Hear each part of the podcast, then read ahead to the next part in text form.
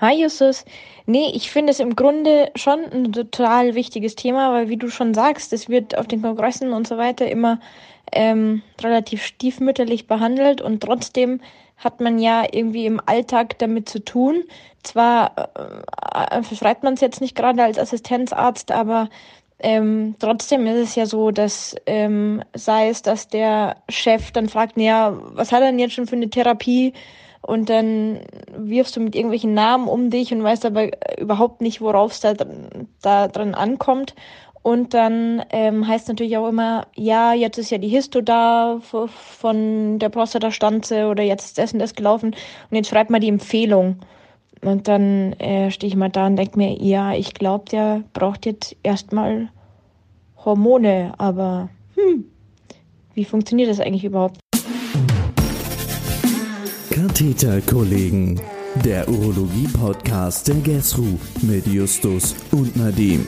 Expertenantworten, die in keinem Lehrbuch stehen. Fürs Sofa oder unterwegs. Und damit herzlich willkommen zur fünften Folge der Katheterkollegen. Nadim, so langsam werden wir ja ein echter, richtiger Podcast, gell?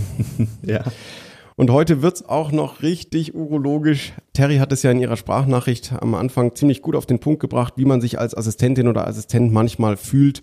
Deshalb haben wir uns zwei absolute Experten für dieses Thema ausgesucht, die mal ein bisschen Licht ins Hormontherapie-Dunkel bringen sollen. Für Nadim ist das eine echt schwere Folge. Seit knapp vier Jahren ist er bei Professor Merseburger in der Klinik tätig, unter anderem in der Sprechstunde und wird bald sein PJ dort beginnen. Ja, vorausgesetzt, dass mit dem Examen läuft alles rund, ja. Also wir müssen uns heute ein bisschen benehmen, weil der Druck für mich ist, äh, ist da. Okay, okay. Ähm, dann darf ich dich doch gleich mal bitten, unseren ersten Experten vorzustellen, liebster Nadim. Natürlich. Professor Axel Merseburger ist seit 2015 Direktor der Klinik äh, für Urologie des Universitätsklinikums Schleswig-Holstein, Campus Lübeck. Einer seiner Schwerpunkte liegt beim fortgeschrittenen Prostatakarzinom, unter anderem als Editor-in-Chief im Advanced Prostate Cancer Resource Center des World Journal of Urology. Herr Professor, ich habe Sie lange genug angedroht, dass wir Sie als Experten zu einer Folge einladen werden und ich freue mich wirklich sehr, diese Drohung heute wahrmachen zu dürfen. Herzlich willkommen, Herr Professor Merseburger. Ja, Herr Mohan, vielen herzlichen Dank, dass ich hier mitmachen kann in der Besetzung. Große Ehre. Ich äh, gratuliere Ihnen beiden erstmal zu diesem wirklich sehr coolen, anders kann man es nicht titulieren, coolen Format. Kurzweilig, macht wirklich Spaß.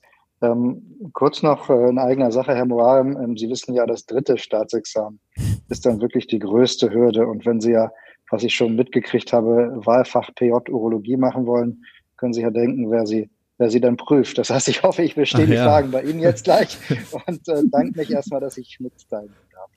Das macht den Druck jetzt nicht besser, aber ich ähm, nehme das mal so hin, ja. Da bahnt sich was an, Nadim. Aber ich mache mal weiter mit der zweiten Expertin, denn als wir auf Expertensuche waren, war sehr, sehr schnell klar, wen wir für diese Folge noch anfragen müssen. Denn rund um das Thema Prostatakarzinom geht einfach nichts an Frau Professorin Gunhild von Amsberg vorbei.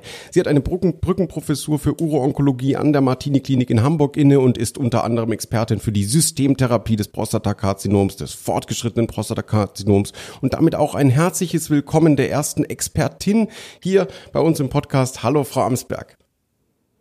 Ja, hallo auch von meiner Seite und vielen Dank, dass ich nicht nur als erste Expertin mit dabei sein darf, sondern wahrscheinlich auch als erste Onkologin. Ich bin ja Internistin von Hause aus. Sehr richtig. Sehr richtig. Herzlich willkommen. Jetzt ist es ja so, die Assistentinnen und Assistenten in der Urologie sind ja seltener die Personen, die in den Sprechstunden den Therapievorschlag machen und trotzdem hat man damit natürlich häufig zu tun. Und deshalb möchten wir dieses Thema heute möglichst strukturiert angehen. Erst recht, weil, und das haben wir in der Vorbereitung gemerkt, Justus, es da echt einige Fallstricke gibt. Wann setzt man denn die eigentliche Hormontherapie korrekterweise ein? Also was sind die Indikationen, Herr Merseburger?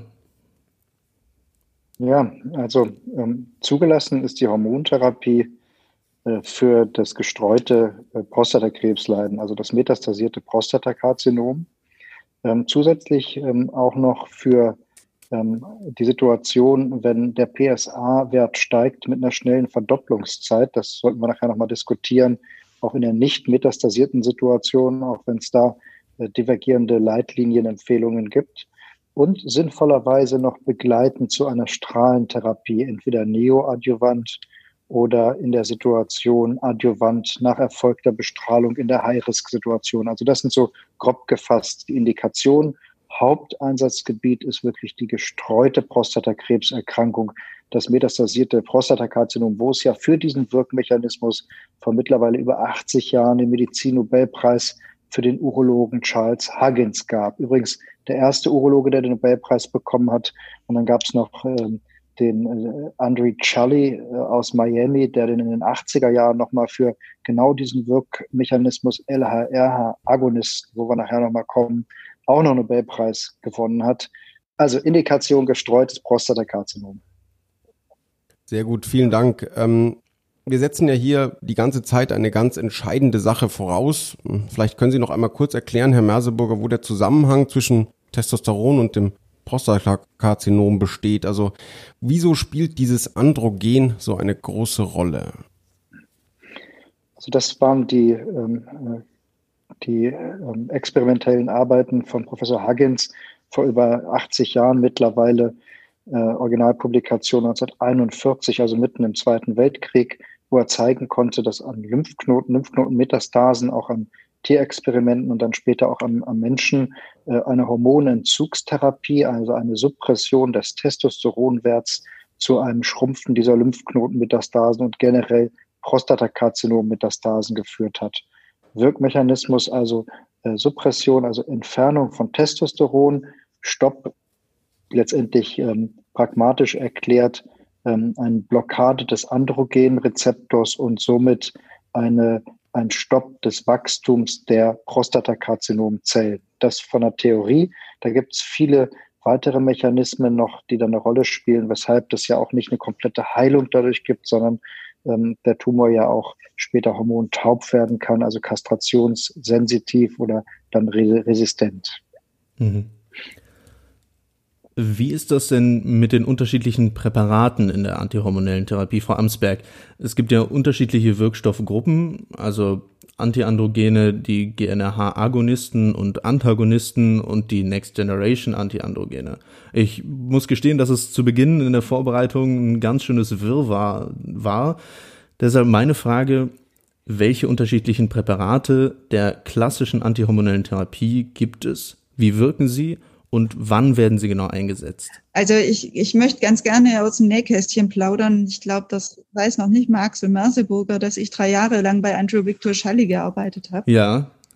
Das heißt, ich habe die Nobelpreismedaille seinerzeit sogar mal in Händen gehabt. Das ist ziemlich beeindruckend und also das, das ist eine ziemlich nette Sache, so so eine Auszeichnung mal ähm, tatsächlich in Natur voll zu sehen. Und natürlich ging es da auch schon ähm, um GNRH-Analoga und LHRH. Ähm, Agonisten und Antagonisten. Und das ist sozusagen der erste Part. Ich würde ganz gerne einmal mit Ihnen diese Hormonachse durchspielen. Sie wissen das vielleicht alle noch aus der Biologie von früher. Sie haben im Prinzip im Hoden die Testosteronsynthese. Und das Ganze wird angetrieben über das ähm, über die Hypophysenachse. Das heißt, wenn Sie in der Hypophyse den GNRH Rezeptor blockieren, dann wird diese Achse unterbrochen und das, diese Testosteronsynthese, die im Hoden eigentlich erfolgen soll, die erfolgt nichts mehr, nicht mehr. Und das Einzige, was sie letztlich dadurch bewirken, ist eine chemische Kastration. Deswegen, das ist ja auch vorhin schon angeklungen, früher hat man einfach den Männern, das klingt jetzt fürchterlich brutal, aber die Hoden abgeschnitten.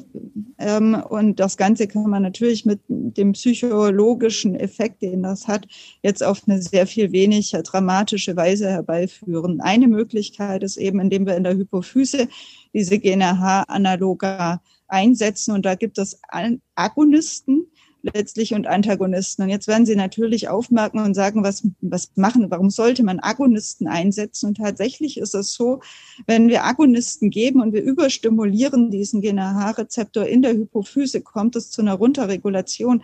Das heißt, die Bindungsstelle verschwindet und dadurch wird dann sekundär das Testosteron auch runterreguliert. Das erklärt Ihnen aber auch gleichzeitig, warum man das am Anfang eigentlich kombinieren muss. Und das ist gleich die zweite Substanzklasse, zu der ich komme. Die Antagonisten, die machen das nicht, die blockieren im Prinzip von Anfang an. Das heißt, da haben sie keinen Anstieg des Testosterons, das nennt man Testosteron-Flare-up. Und diese Flair-Up-Prophylaxe, und das macht man mit der zweiten Substanzgruppe, die sollte am Anfang betrieben werden, sonst hat man das Risiko, dass sich tatsächlich die Symptome der Patienten erstmal verschlechtern. Das heißt, wenn der Testosteronwert sprunghaft ansteigt, weil sie den GNRH-Agonisten einsetzen, dann kann das sein, dass die Patienten mehr Schmerzen kriegen oder im allerschlimmsten Fall sogar erhebliche lokale Probleme, entweder im Bereich der Prostata oder wenn die zum Beispiel ein intraspinales Wachstum haben, auch tatsächlich halt eine spinale Kompression. Das ist immer wieder beschrieben worden. Jetzt ist das mehr so, hat das mehr schon fast so anekdotischen Charakter. Wir alle machen das. Manche sagen, man braucht das vielleicht gar nicht so dringend, aber keiner würde sich davon lösen. Wie lange man das macht, das ist tatsächlich so von Klinik zu Klinik so ein bisschen unterschiedlich. Wir sind ziemlich konservativ und machen das in der Regel zwei Wochen vorher und zwei Wochen nach der Applikation des GNRH-Analogs. Es gibt aber auch Kollegen, die das so ein bisschen kürzer machen. Ähm, diese GNRH-Analoga, die können auch ähm, im Prinzip äh, ersetzt werden bei älteren Patienten oder wenn man entsprechend, und da kommen wir vielleicht nachher noch dazu, Nebenwirkungen sparen möchte, in Einzelfällen durch die Androgenrezeptor-Antagonisten. Ähm, das sind Medikamente, die nicht quasi in der Hypophyse zur Bindung kommen, sondern direkt am Tumor an den Androgenrezeptor exprimierenden Geweben und die blockieren dann da. Die klassischen, und das kennen Sie alle, das ist das vor allem das Bicalutamid. Ähm, das wird jetzt in aller Regel entweder eben zur Flare-up-Prophylaxe flankierend eingesetzt, dann in einer Dosierung von 50 Milligramm. Wenn man es im Einzelfall noch als Monotherapie geben möchte, kann man es oder sollte man es in der hohen Dosierung mit 150 Milligramm täglich einsetzen. Dann muss man aber immer dran denken, wenn man das über eine längere Zeit machen möchte, dass die Patienten entsprechende Nebenwirkungen bekommen können. Und dazu gehört zum Beispiel die Gynäkomastie die Hormon, alleinige Hormontherapie mit Bicalutamid kann dann noch bei besonderen Indikationen, wie zum Beispiel der Strahlentherapie, für einen gewissen Zeitraum zum Einsatz kommen. In der metastasierten Situation, also beim fortgeschrittenen Prostatakarzinom, das hatte ja Axel Merseburger vorhin auch schon angedeutet, sind eigentlich die GNRH-Analoga der Standard. Jetzt gibt es ja die Situation, dass ich nicht nur zur Flare-Prophylaxe ähm, zwei antihormonelle Präparate kombiniere, ähm, sondern auch die Kombination aus Antiandrogen und LH-RH-Analogon äh, kommt, wenn es zur maximalen Androgenblockade kommt ähm, oder kommen soll. Ich lese das ehrlich gesagt hin und wieder mal in den Arztbriefen. Warum hat man das gemacht oder warum macht man denn das, Herr Merbeseburger?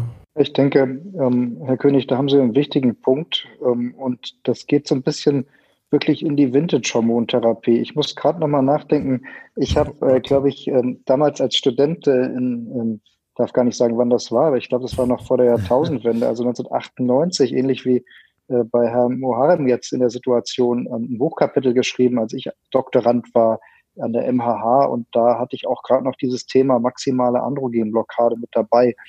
Und ähm, damals war es schon so, das hat keinen Überlebensbenefit gezeigt und es ist mehr oder weniger PSA-Kosmetik. Also auch in der Monotherapie beruhigt man Männer, ähm, die besorgt sind mit ihrem PSA-Wert. Wo man aber weiß, es ist wahrscheinlich eine andere Erkrankung, die zum Versterben führt und der Patient ist besorgt, gerade in der Situation, ähm, also bei der, bei der maximalen Androgenblockade, ähm, heutzutage würde ich sagen, obsolet, man macht das nicht mehr, da gibt es, da kommen wir nachher sicherlich nochmal zu, modernere Kombinations-, Hormon-, Hormonkombinationen oder auch äh, Upfront-Chemotherapie. Ähm, das ist historisch. Ich weiß, es wird immer noch viel gemacht, auch in der Peripherie, in Praxen und auch sicherlich in manchen Kliniken. In Japan ist das sehr in vogue, weil ähm, da auch da gibt es auch zumindest Phase 2 Daten, dass die japanischen Männer doch nochmal besser ansprechen auf so eine maximale Androgenblockade, also beide Wirkmechanismen ausnutzen. Aber es gibt keine größer angelegte prospektive Studie, die gezeigt hat, dass es einen Überlebensbenefit gibt. Und äh, ähm, insofern ist es auch nicht mehr die Empfehlung heutzutage, eine maximale Androgenblockade durchzuführen.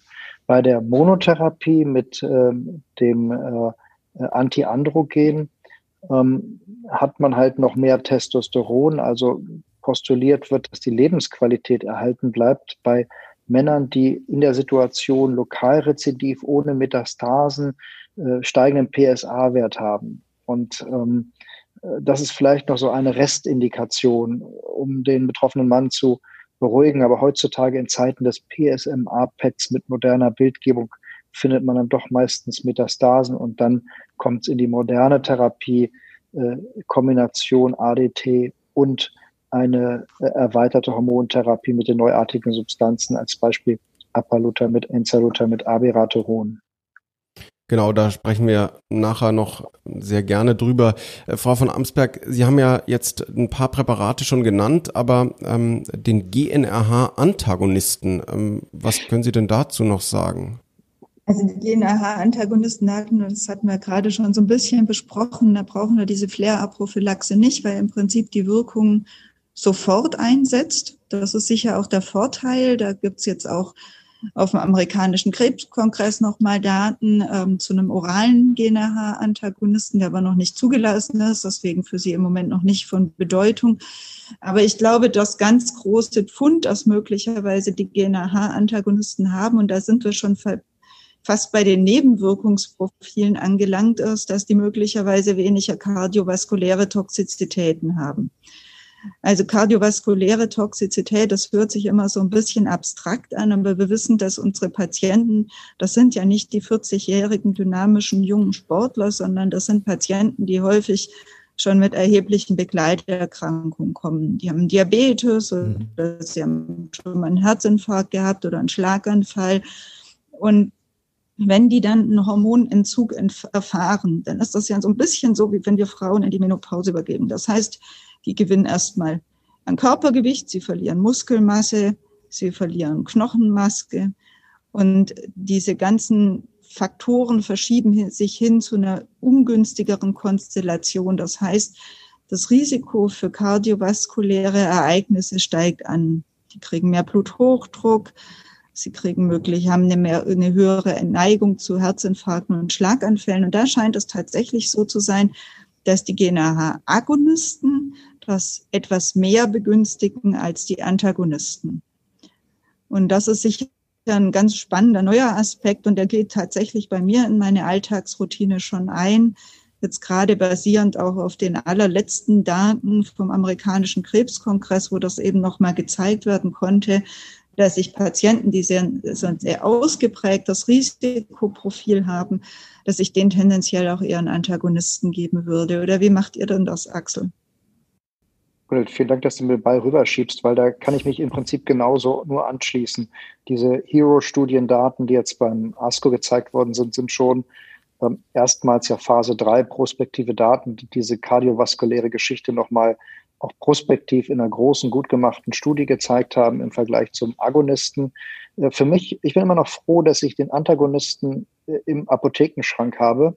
Das ist ja zurzeit nur das Degarelix, was zugelassen und äh, erhältlich ist in Deutschland.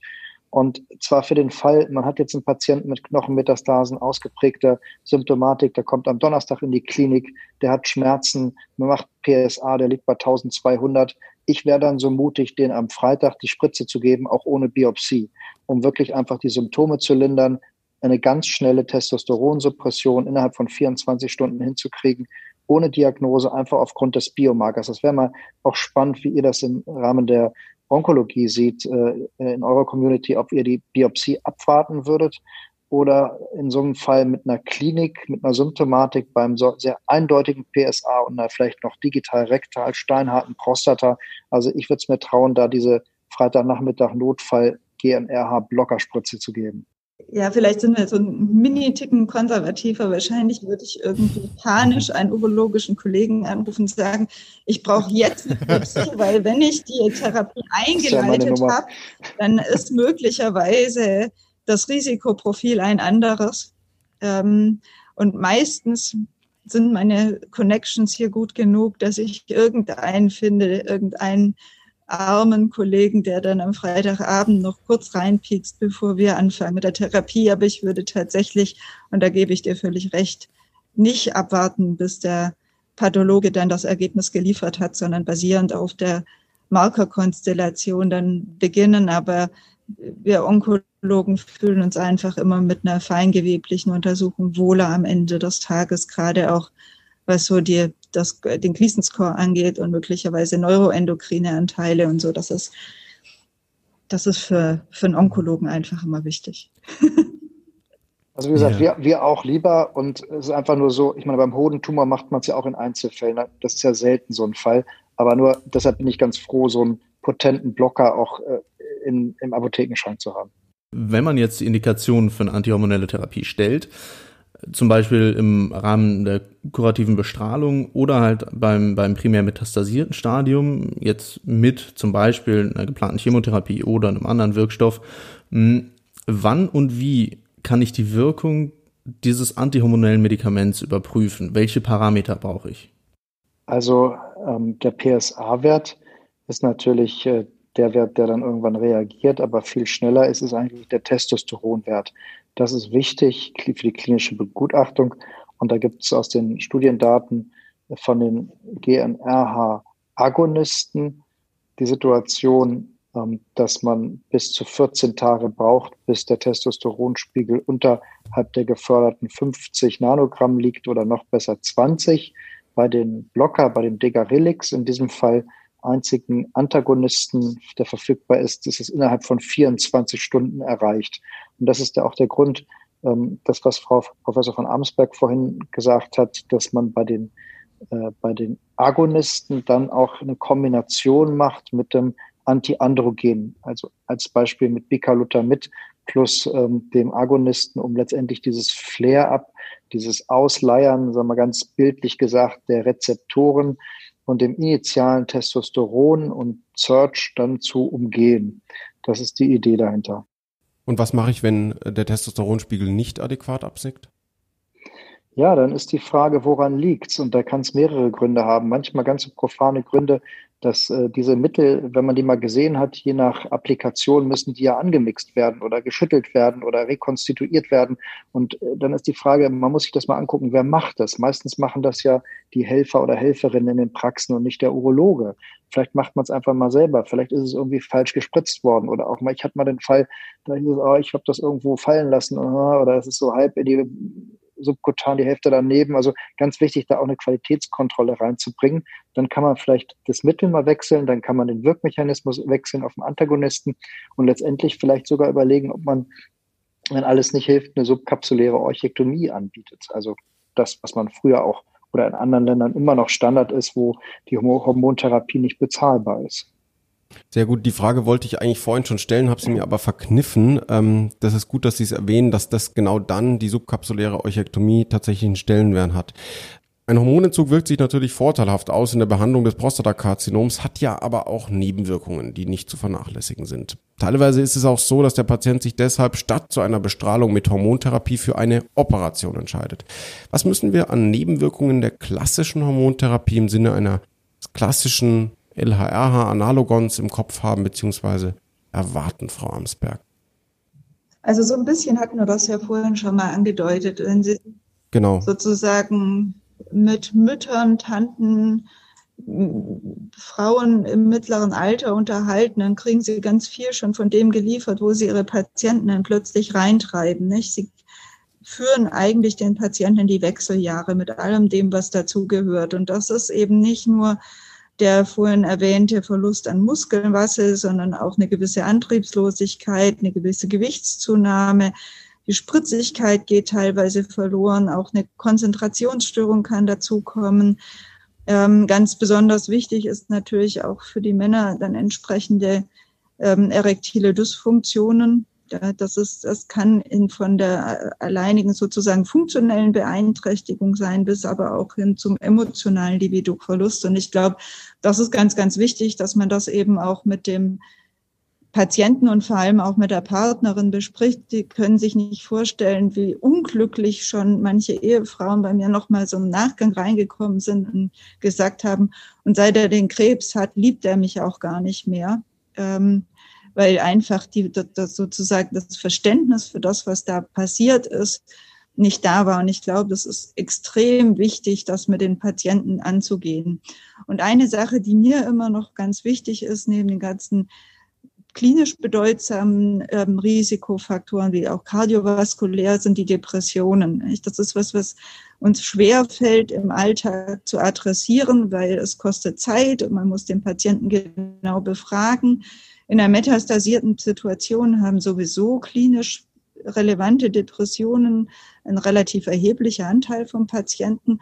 Und das Ganze kann dann noch verstärkt werden, wenn sie dann zusätzlich GNH-Analoge einsetzen. Und das müssen die Patienten aber vorher wissen, weil viele Männer das gar nicht einordnen können. Wir Frauen, wir beschäftigen uns mit dieser Thematik Depression viel offener, schon viel länger und auch in der Klinik viel intensiver.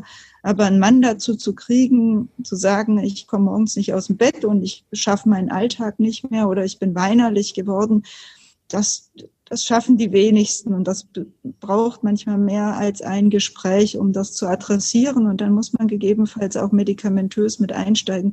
Aber man muss so eine gewisse, im Neuhochdeutschen spricht man immer von Awareness dafür schaffen, dass sowas eben auftreten kann. Und das ist, glaube ich, neben all den bekannten Risikofaktoren was, was mir besonders am Herzen liegt. Wenn wir jetzt äh, so eine ADT beginnen oder der Patient auch schon länger antihormonell therapiert wird, ähm, wie oft sollten wir den Patienten im Follow-up sehen? Welche Laborparameter bestimme ich wie häufig und in welchen Abständen muss ich vielleicht auch eine, eine Bildgebung machen, Herr Merseburger? Wir haben ja meistens Patienten, Männer in der metastasierten Situation, wo ich denke, dass es ganz wichtig ist, den Patienten mindestens einmal im Quartal zu sehen ähm, aus onkologischen Gründen und auch von den erwähnten Gründen von Frau Professor von Amsberg, den psychoonkologischen Gründen. Und im Prinzip jeder Patient will mindestens alle drei bis vier Monate den PSA-Wert wissen. Den sollte man bestimmen. Man sollte äh, zusätzlich im Labor, also wir machen das so, dass wir ein komplettes Chemolabor machen, dass man einfach sieht, wie sind die Nierenwerte, wie ist das Kreatinin, LDH, Knochenumsatzmarker, ähm, wie, wie sind die Leberwerte und auch mal einen Hinweis zu haben, hat man vielleicht einen Progress in anderen Organen und letztendlich auch den Testosteronwert. Ob man den Testosteronwert jetzt jedes Mal bestimmt, das machen wir jetzt auch nicht immer. Wenn der PSA-Wert unten ist, kann man sicherlich sich auch überlegen, dass man den nur jedes zweite Mal bestimmt. Und ähm, aber Empfehlung ist schon auch darauf zu achten, dass der Patient adäquat supprimiert ist. Also insofern, äh, das ist das, was wir machen und was vielleicht noch wichtig ist, anfangs in der Therapieeinstellung vielleicht auch mal an die Knochengesundheit zu denken, also einen äh, sogenannten Bone Scan, so, ein, so äh, T-Score zu bestimmen. Ein DEXA-Scan ist eine günstige Untersuchung, wo man sieht, wie die Knochendichte ist, weil ergänzend noch zu den wichtigen Punkten von Frau Professor von Amsberg ist letztendlich den, den Knochendichteschwund über die, äh, ähm, die Therapie mittels ADT, also der Hormonentzug, plus Risikofaktoren, das wäre als Beispiel Adipositas oder äh, auch eine metastasierte Erkrankung, die man ja behandeln will, kommt es zum Knochendichteverlust und dann auch ein Risiko einer Osteoporose und dann äh, skeletalen Events, die man auch behandeln kann. Also wenn man einen schlechten DEXA-Score hat, gibt es ein Medikament, das Denosumab, was zugelassen ist zur Prävention von Knochenbrüchen und einem Knochendichteverlust. Also insofern äh, wichtig, da auch in der Palliativsituation an die Zukunft zu denken unserer betroffenen Patienten, um ähm, eine wirklich den ganzen Mann betrachtende Medizin anzubieten. Ja, danke, dass Sie das noch ähm, um diesen Aspekt ergänzt haben. Äh, bis jetzt haben wir uns ehrlicherweise aus didaktischer Sicht und fachlich natürlich nicht ganz astrein hauptsächlich über die Monohormontherapie unterhalten. Dabei ist diese Form ja gar nicht mehr zeitgemäß, wie wir auch schon äh, festgestellt haben. Und diesen Eindruck wollen wir auch nicht vermitteln. Herr Merseburger, Sie haben es ja schon erwähnt. Wenn ein Patient primär metastasiert ist, welche medikamentösen Optionen sollten wir denn da zusätzlich im Kopf haben. Helfen Sie uns bitte, dies so assistentengerecht wie möglich zu strukturieren. Okay, also wichtig ist einmal Knochengesundheit. Die sollte man im Blick haben. Dazu gehört Vitamin D und Calcium plus halt eine knochenstärkende Substanz, Denosumab oder Zoledronsäure. Das ist die eine Säule, die eine Basis. Die zweite Basis ist, ähm, oder der, das zweite Rückgrat, Backbone, wie man neudeutsch sagt, ist die ADT, also Hormonentzugstherapie. Welches Präparat ist im Prinzip obliegt des Therapeuten? Da gibt es auch keine Präferenz, was irgendwie besser ist. Da gibt es äh, marginale Unterschiede. Also Osteoprotektion plus Basis-ADT und jetzt, und das ist neu, seit etwa fünf Jahren, äh, muss man sich entscheiden. Entweder man gibt dem Patienten äh, von Anfang an in der primär metastasierten Situation eine Chemotherapie mittels sechs Zyklen Doxetaxel und danach nur noch die Basishormontherapie, bis es wieder zum Progress kommt. Weg eins. Weg zwei ist ähm, das Abirateronacetat, was seit 2017 in der Situation zugelassen ist, allerdings nur in der High-Risk-Situation, also beim hohen Gleason ähm, und insofern ähm, Zulassungseinschränkung beim Low-Volume, Low-Risk-Situation. Und dann gibt es jetzt seit diesem Jahr die Zulassung vom Apalutamid in Kombination mit ADT beim primär metastasierten. Und da ist der Vorteil, das ist zugelassen für so eine sogenannte All-Comer-Situation.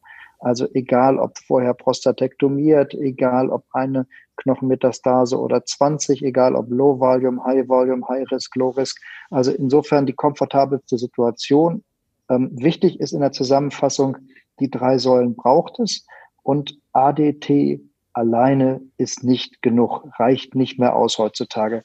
Das steht zwar noch in Buchkapiteln drin, aber die sind veraltet und fünf oder zehn Jahre alt. Heutzutage ist eine alleinige ADT beim primär metastasierten Prostatakarzinom nicht mehr genug. Jetzt haben Sie es vorhin schon ganz kurz erwähnt. Wie lange wird die ADT denn durchgeführt? Jetzt in der eben beschriebenen Situation des metastasierten Leidens äh, lebenslang. Das ist die Basistherapie die äh, lebenslang durchgeführt wird. Es gibt letztlich äh, in den letzten Jahren Diskussionen, ob man im Letztstadium in der Dritt-, Viertlinie noch eine ADT braucht.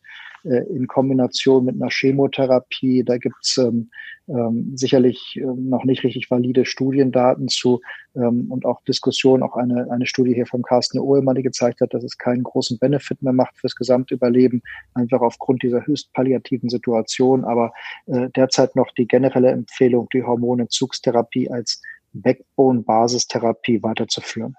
Ja, auch Letztstadium haben Sie jetzt schon, schon genannt. Ähm, wie ist das, wie genau definiert man die Kastrationsresistenz beim Prostatakarzinom?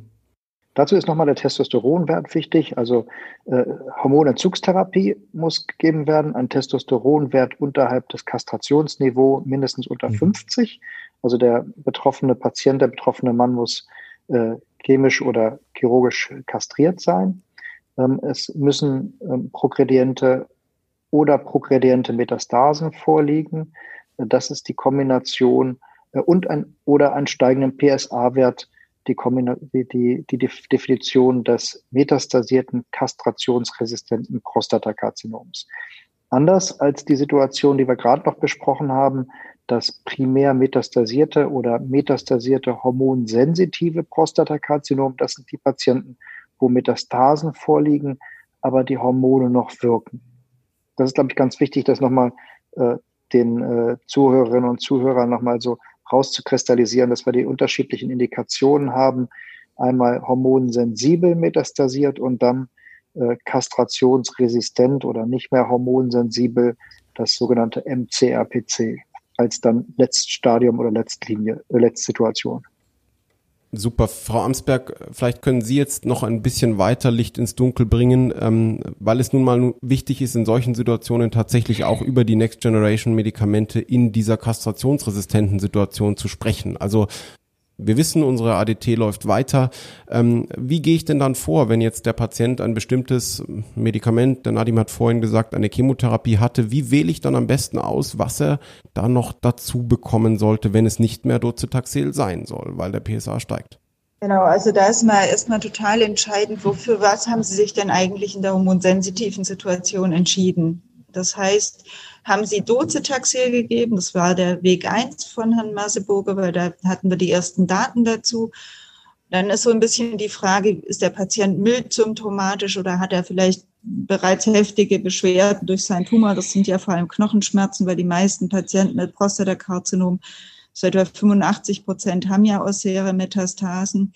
Ähm, und äh, wenn der Patient wenige Beschwerden hat, dann kann man im Prinzip auf ein Androgenrezeptor gerichtetes Medikament zurückgreifen. Da sind zugelassen entweder das Abiraterol in Kombination mit Prednisolon oder das Enzalutamid. Und da wäre das erste Kave in dem Zusammenhang zu nennen, auch weil ich das aus meiner Zweitmeinungssprechstunde jetzt immer wieder gesehen habe. Apalutamid hat hier keine Zulassung. das möchte ich Ihnen noch mal sehr ans Herz legen. Das ist nur für die hormonsensitive Situation zugelassen oder wenn Sie ein M0-CRPC haben, also ein kastrationsresistentes Prostatakarzinom ohne bildmorphologischen Nachweis von Metastasen. Sonst befinden sie sich außerhalb der Zulassung und können unter Umständen in Regress gezogen werden. Das ist ganz schön teuer, ob der monatlichen Kosten des Medikamentes. Wenn wir also uns entscheiden und sagen, wir wollen jetzt ABI oder ENSA machen, dann gibt es so ein paar Unterschiede, was das Nebenwirkungsprofil angeht. Man muss sagen, beide Medikamente sind wirklich sehr, sehr gut verträglich. Das Abiraterol ist ein Synthesehemmer, das heißt, das unterbindet die Testosteronsynthese oder die Androgenrezeptor, äh, Androgensynthese, pardon, eben nicht nur dann im Hoden, sondern auch vor allem in der Nebenniere und im Tumor selbst. Das heißt, da haben Sie einen ganz anderen Angriffspunkt, wohingegen das Enzalutamid ein Androgenrezeptor-Inhibitor ist und nicht nur wie das Bicalutamid am Androgenrezeptor bindet, sondern auch das Trafficking in den Zellkern unterbindet und da ähm, dann auch die Assoziation an die DNA. Also so zwei unterschiedliche Wirkmechanismen und damit begründet sind auch so ein bisschen die Nebenwirkungsprofile. Man kann sich vorstellen, und da versuchen Sie mal wieder in Ihrem Biologiegedächtnis zu kramen, ähm, im in der Nebenniere wird eben nicht nur das Androgen, sondern wird auch das Cortison synthetisiert. Das erklärt Ihnen auch, warum Sie, wenn Sie Abiraterol geben, nicht nur quasi das Abiraterol alleine geben können, sondern Sie müssen auch Prednisolon dazugeben, mindestens einmal täglich. In der hormonsensitiven Situation sind das fünf Milligramm, in der Kastrationsresistenz sind es zehn Milligramm. Und das liegt daran, wenn Sie es nicht machen, dann haben Sie das Risiko, dass Sie Elektrolytverschiebungen haben. Deswegen auch in dem Zusammenhang bitte, wenn Sie Abiraterol einsetzen, regelmäßig Elektrolyte kontrollieren. Das ist das eine. Ähm, das Enzalutamid, das hat eine relativ gute Gängigkeit über die Blut-Hirn-Schranke. Und das ist auch begründet auch ein der Hauptmech äh, oder der Hauptnebenwirkungen.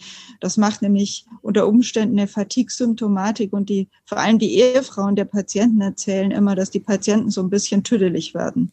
Das heißt, die haben teilweise so Kurzzeitgedächtnisverluste, die haben so ein bisschen Wortfindungsstörungen manchmal. Das fällt nicht sehr ins Gewicht bei den allermeisten, kann aber im Einzelfall halt schon gravierender werden.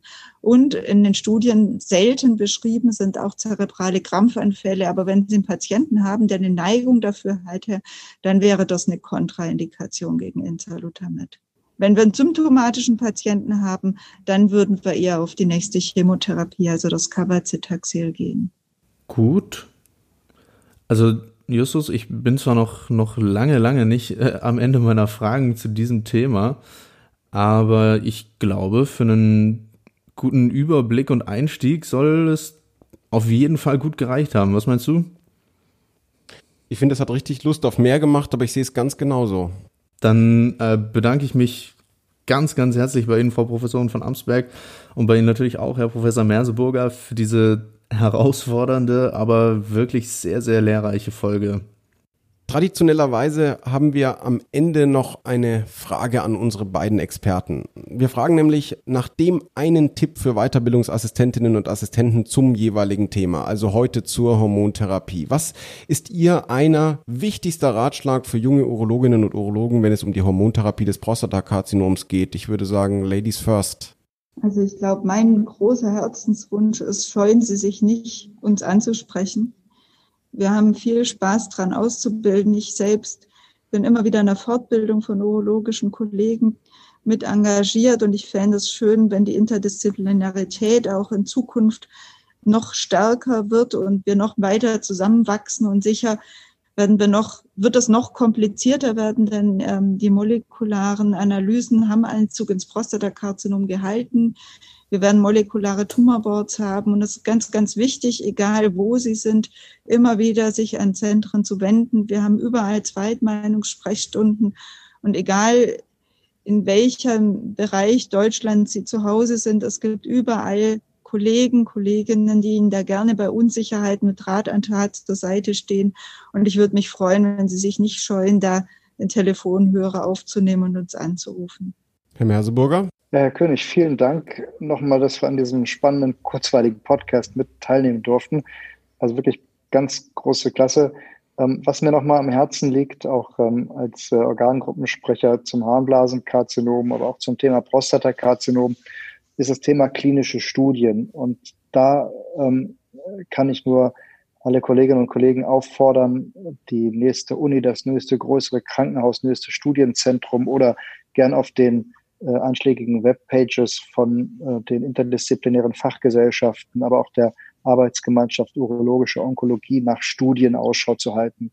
Und äh, Frau von Amsberg sagte das ja gerade eben, es geht gerade beim Prostatakarzinom in die Richtung Präzisionsonkologie, interdisziplinäre Zusammenarbeit, molekulare Tumorboards. Danach fragen unsere informierten Patienten äh, in der Welt des Internets, kann jeder Patient gucken, was sind PARP-Inhibitoren, die sind jetzt FDA zugelassen, warum kriegt man die hier nicht? Und deshalb äh, gehört es, finde ich, zu einer modernen uro-onkologischen Therapie zu, dazu, äh, Patienten in klinische Studien einzuschließen. Das wäre mein Schlusswort. Herzlichen Dank. Ja, sehr gute Schlussworte. Vielen, vielen Dank. Dann möchte ich mich natürlich auch noch bei Ihnen bedanken. Uns hat es diesmal wirklich sehr, sehr viel Spaß gemacht und war wirklich hilfreich und lehrreich für den klinischen Alltag. Das war es erstmal von uns. Ähm, ich freue mich schon sehr auf die nächste Folge. Das letzte Wort überlasse ich aber dir, Nadim. Bis dahin. Servus und tschüss. Ja, danke dir, mein Lieber. Ich habe gar nicht mehr so viel zu sagen, außer dass ich äh, ja mich immer freue, Folgen mit dir aufzunehmen und mich auch schon sehr doll auf die nächsten Folgen freue. Ich glaube, die nächsten beiden Themen sind genau wie die Hormontherapie so richtige Assistentinnen-Klassiker. Äh, Eines der nächsten Themen haben wir übrigens von euch per Instagram äh, gewünscht bekommen. Da freuen wir uns natürlich immer sehr, sehr drüber, wenn ihr mit uns in Kontakt tretet. Ihr findet uns auf Instagram, Twitter oder ganz oldschool per E-Mail an podcast.gesso.de. Das soll es von mir gewesen sein für heute. Bis zum nächsten Mal. Ciao. Viel Erfolg weiterhin. War gut. Tschüss, schönen Abend. Einen schönen Abend. Viel Erfolg. Das war Katheterkollegen, euer Urologie-Podcast der GESRU mit Justus und Nadim. Alle Folgen gibt's auf eurem Lieblings-Podcast-Portal oder auf gesru.de.